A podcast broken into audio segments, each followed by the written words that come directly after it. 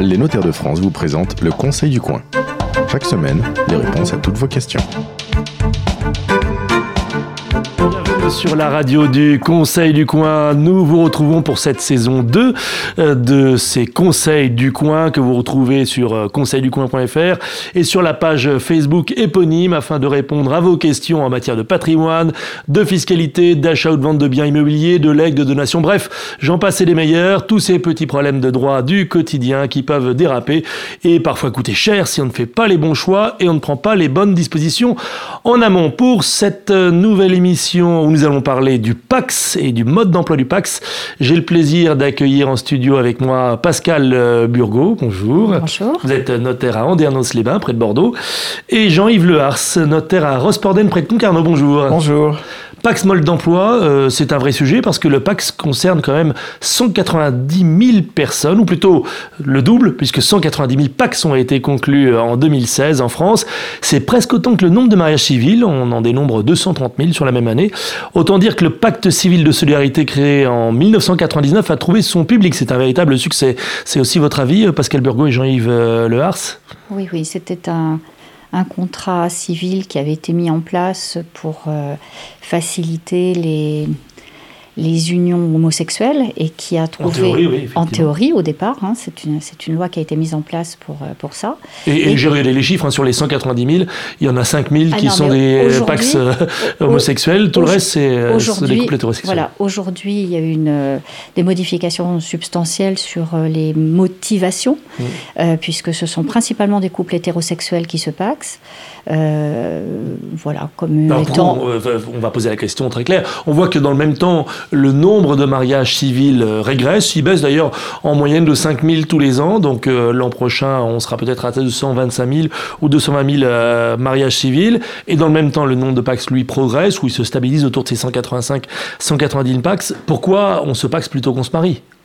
C'est facile parce que la, la, procédure s'est simplifiée énormément puisque on peut se paxer en mairie. Oui, c'est la nouveauté depuis le début de l'année, effectivement. C'est un peu comme un mariage, mais mm. là c'est même. Euh, Avant, il fallait aller au tribunal. Voilà. Maintenant, c'est presque le secrétaire de mairie qui paxe les gens. Mm. Donc, euh, il ressort de la mairie paxée. Donc, c'est très simple, c'est très accessible. Paradoxalement, le fait de ne plus être au tribunal mais au mariage, ça donne aussi une portée symbolique euh, au geste et à l'acte juridique. Oui, c'est un, souvent c'est considéré comme un, un pré-mariage. Mhm. Souvent les gens commencent par se paxer quand ils, euh, ça fait un petit moment qu'ils ont, qu'ils sont en vie commune.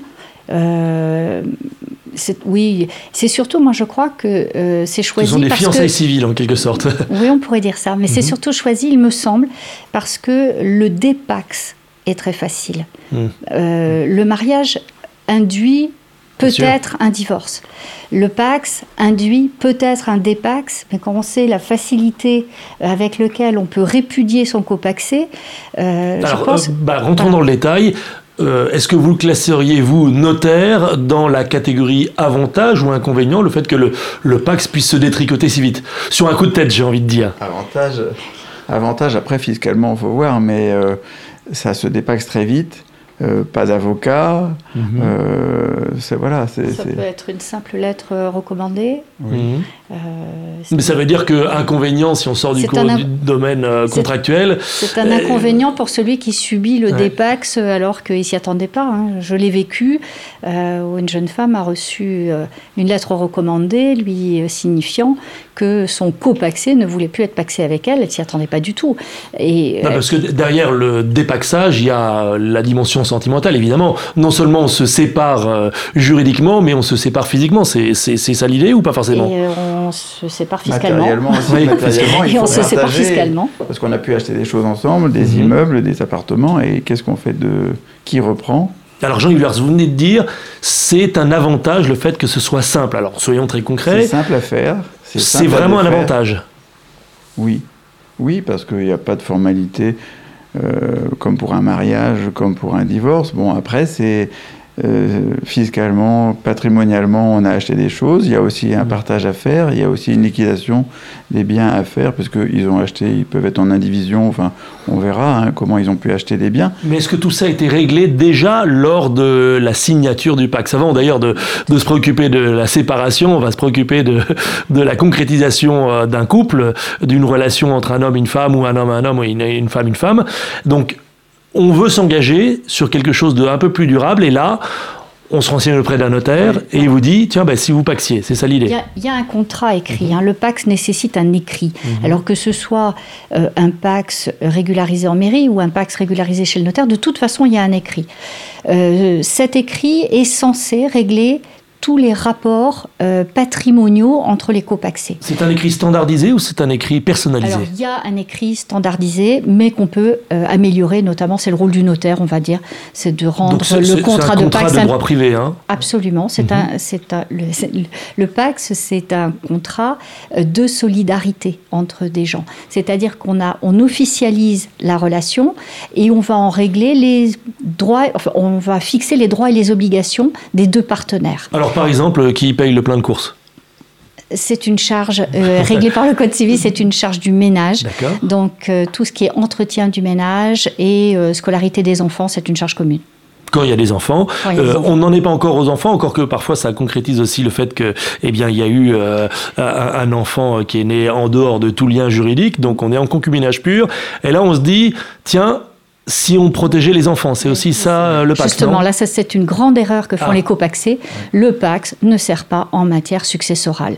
C'est un, un contrat qui va nous aider à avoir une fiscalité meilleure, une fiscalité plus avantageuse, à effectivement régler les problèmes qui sont liés à la rupture euh, douloureuse, abusive euh, de, des mhm. liens qui nous unissaient. Notamment, on oublie, mais on, on, peut parfaitement être condamné à des dommages et intérêts si la rupture du Pax est fautive.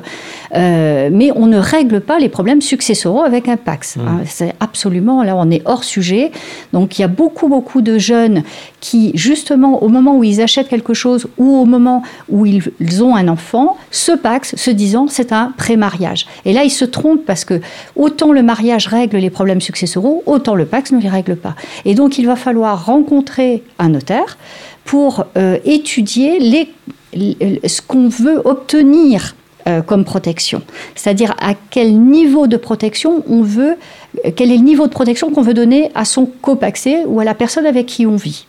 Si, Vous êtes en train de euh, dire que, en gros, le pacte, c'est déjà un ensemble de promesses et un gage de confiance que l'on se fait mutuellement l'un à l'autre qu'il faut concrétiser après par un hmm. testament, par quelque chose, par des dispositions ah, qu'il faut dans prendre. La dimension successorale, c'est surtout successorale, c'est ça. C'est hmm. ça ne rend pas héritier, ça ne suffit pas. Contrairement à ce que certains pensent, hmm. le pacte ça ne les rend pas héritiers. Donc il faut absolument qu'ils pensent après qu'est-ce qui se passera en cas de décès pour protéger ou les enfants ou le copaxé, effectivement Alors, euh, effectivement, en matière de mariage, on peut aller voir un notaire pour euh, conclure un contrat de mariage. Est-ce que ça veut dire qu'à côté du, du, Pax, on peut conclure aussi ce genre de contrat ou c'est incompatible?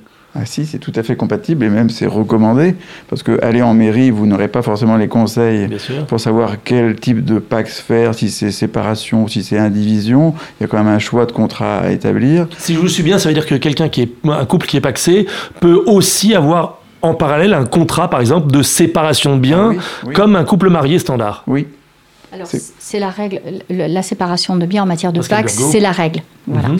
Ah, c'est la euh, règle. c'est la règle. D'accord. Voilà. Il y a une, il y a une réforme Alors que en dans l'exception, c'est voilà, l'exception. Exactement, mhm. c'est l'inverse. Mais euh, on peut parfaitement aménager son contrat de séparation de euh, au sein du Pax. On peut parfaitement amener d'autres clauses qui ne sont pas des clauses standards euh, ou opter pour euh, un contrat d'indivision dans le Pax. Alors, je, sais bien qu'effectivement, en, matière de droit, on prévoit toujours le pire, on anticipe le pire, comme lorsqu'on va avoir un, banquier pour faire un emprunt immobilier, il vous parle du pire, mais il y a quand même le meilleur. Tous les Pax n'ont pas vocation à, à, partir en fumée au bout de quelques mois ou quelques années. Alors, qu'est-ce qu'on règle d'autre avec un Pax aujourd'hui entre la situation de concubinage notoire ou pas d'ailleurs, et la situation de ça y est, on est paxé. Ah bah, L'avantage, c'est qu'on n'est plus concubin, donc il n'y a plus la menace des 60% euh, de droits de succession, puisque étant paxé, on est exonéré de droits de succession sur ce que l'on peut recevoir de l'autre en cas de décès. D'accord. À voir après comment on le reçoit par testament, il faudra quelque chose comme ça, mais fiscalement déjà, on est favorisé, on est assimilé à des gens mariés sans aucune euh, fiscalité en cas de succession. Pour les, la déclaration de revenus, on était déjà concubin notoire, donc on faisait déjà sa déclaration ensemble, ça ne change rien. Non, ça non.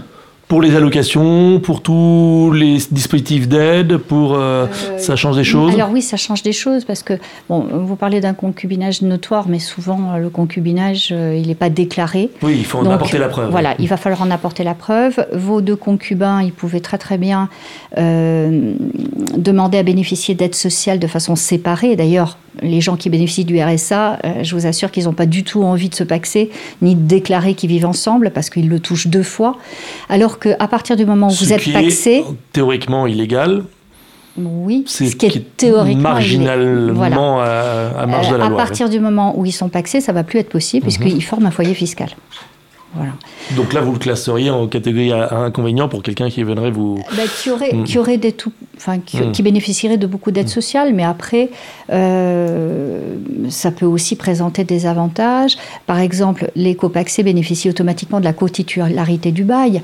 Donc, deux concubins qui habitent ensemble dans un appartement, il y en a un des deux qui décède, et ben l'autre, si c'est pas lui qui était titulaire du bail, il va être, euh, il va pas pouvoir se maintenir dans les lieux. Alors et que le Pax sont- va s'imposer au propriétaire et va transformer le bail. euh, le Pax s'impose mhm. au propriétaire, ça, ça fait partie des avantages. D'accord. Euh, moi, j'ai l'habitude de dire, lorsqu'on me demande, on me dit, mais quels sont les avantages d'une situation ou de l'autre? Alors, je ne sais pas si tu, euh, si, si tu emploies ces images-là, mais moi, je dis souvent, concubin, je n'ai ni patrimoine ni enfant. Donc, je n'ai personne à protéger, je n'ai pas de patrimoine à transmettre, le concubinage s'impose. Un jour, j'ai un patrimoine, mais j'ai toujours pas d'enfant. Et là, le Pax, il a été fait pour ça. Il faut revenir à l'histoire du Pax. Et donc, je vais pouvoir transmettre mon patrimoine à mon copaxé sans me poser la question de savoir si j'ai des héritiers que je lèse et si la transmission que je vais effectuer est légale ou pas. Et troisième état, j'ai à la fois un patrimoine et des enfants. Et là, à ce moment-là, la voie, c'est la voie du mariage. Parce que ce mariage va organiser à la fois la transmission de mon patrimoine, la protection de la personne avec qui je vis et la protection des enfants. C'est Voilà. un discours audible par les gens qui Ah oui, euh, rentrent dans votre cabinet. Ils le comprennent très bien. Moi, je le présente comme un gâteau avec euh, différentes couches et je leur dis toujours, vous avez un symptôme, il y a un médicament qui correspond. Ne cherchez pas à prendre le médicament qui ne correspond pas à votre, à votre symptôme. Et les gens sont, sont très attentifs à ça. Souvent, ils arrivent avec des fausses idées parce qu'ils pensent qu'en 2018, le Pax, c'est euh, c'est quelque chose de moderne. Et je leur dis, oui, c'est quelque Ah bah, chose de moderne, moderne. 190 000 Pax Mais conclus, on en- s'y attendait pas. Mais en 2014, lorsqu'ils ont ouvert le mariage pour tous, ils auraient pu modifier le Pax et notamment ils auraient pu prévoir un usufruit automatique au profit du copaxé, ce qui n'a pas été fait, ce qui était bien un signe. Il y avait bien, ils ont bien maintenu les trois états le concubinage, le Pax et le mariage, chacun avec sa spécificité. Et je leur dis si ils s'ils ont ouvert le mariage pour tous Vous voulez à dire des si gens le législateur a ouvert le mariage pour tous Absolument. oui. C'est bien qu'il il, il permettait à des gens dont la sexualité ne permettait pas jusqu'à présent de se protéger par un usufruit, d'accéder à cette protection. Et ça, les gens sont... D'un coup, ils découvrent pourquoi, en 2014, il y a eu le mariage pour tous.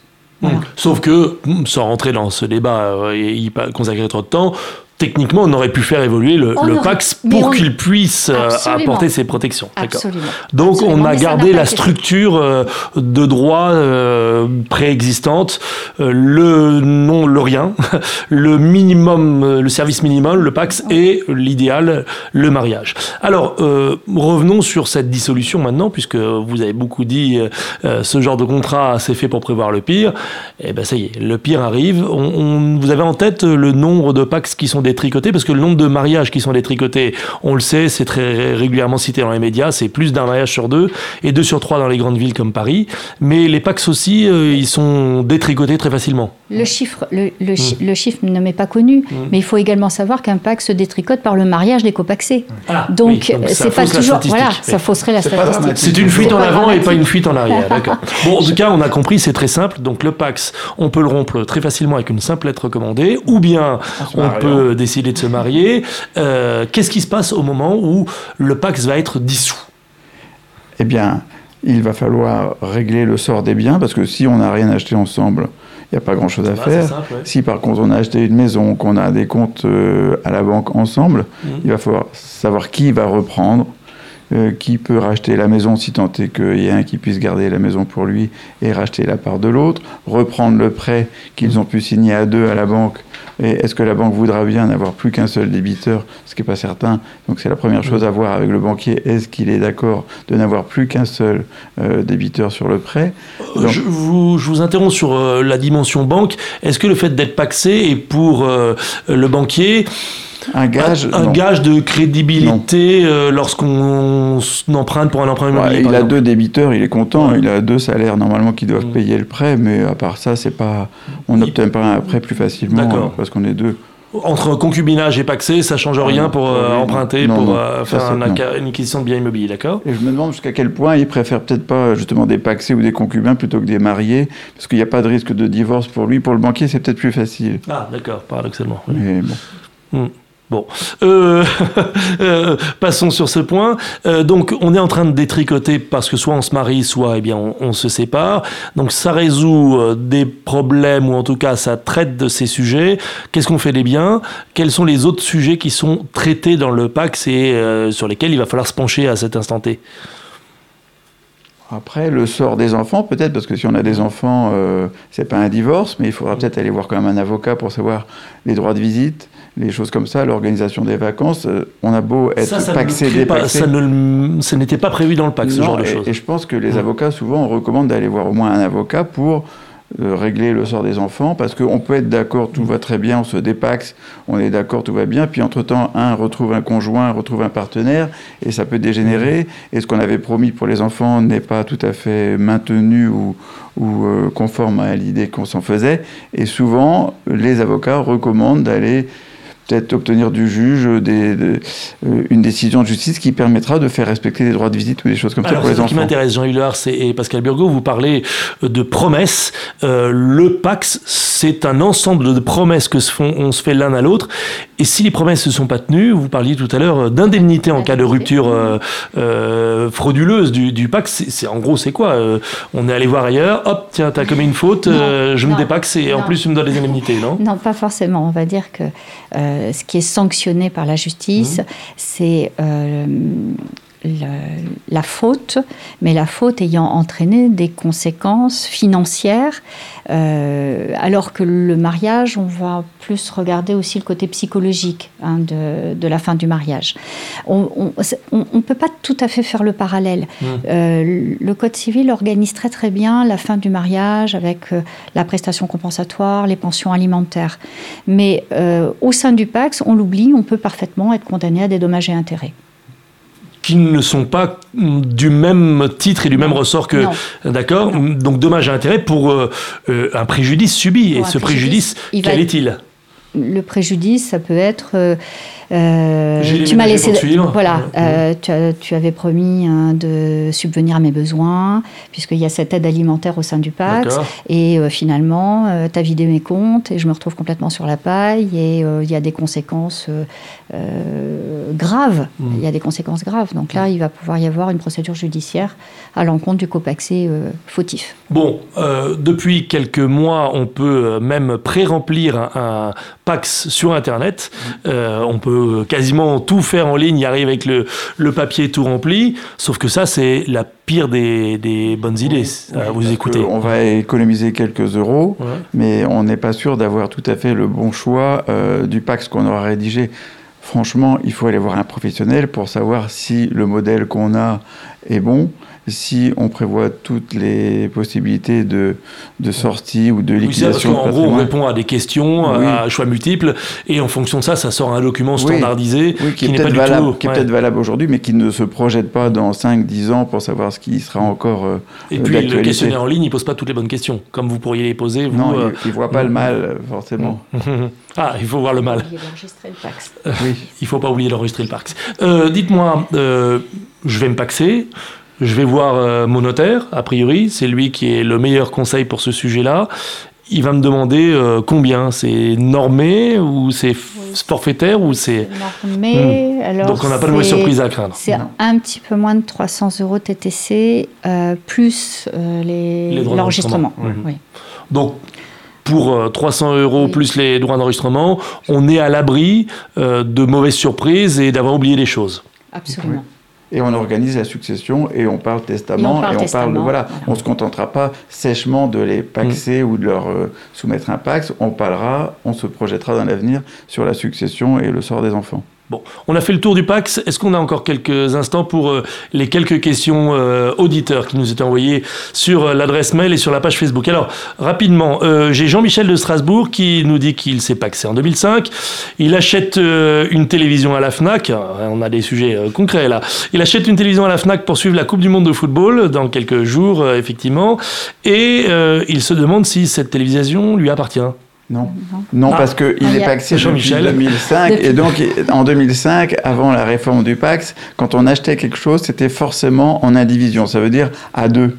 Donc il est copropriétaire avec son paxé de cette télévision. Et euh, la règle a changé à quelle époque? 2006. Donc en depuis 2006, on est forcément en séparation de biens. Pourquoi là, il pourrait apporter hmm. la preuve hmm. qu'il a financé cette télévision, il a la hmm. facture, il a le moyen de paiement, donc la télévision lui appartiendra. Pourquoi le législateur il est passé de l'indivision comme dans le mariage à la séparation de biens? Parce que c'était dangereux, parce qu'on avait quelqu'un qui achetait seul, et puis comme il était paxé, ben, en fait il rendait l'autre propriétaire de la moitié sans pour autant s'en rendre compte. Et quand il voulait revendre, il fallait l'accord de l'autre qui était propriétaire aussi de la moitié. Il y a des gens qui se sont retrouvés avec une mauvaise surprise, et ils ont tout financé pendant 6 mois, 1 an, 2 ans, et à la fin on leur dit tout la, la moitié de tout ça c'est à moi. D'accord. Bon, effectivement on comprend l'idée.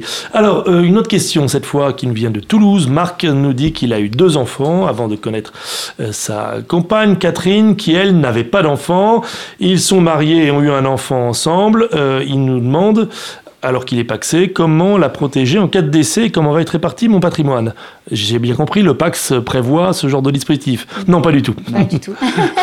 non, justement, il va falloir qu'il rencontre un notaire euh, qui va lui expliquer les subtilités de l'usufruit de la quotité disponible. Mhm. Puisqu'il y a des enfants, ce sont des héritiers réservataires. Qui dit héritier réservataire dit je ne peux pas les déshériter.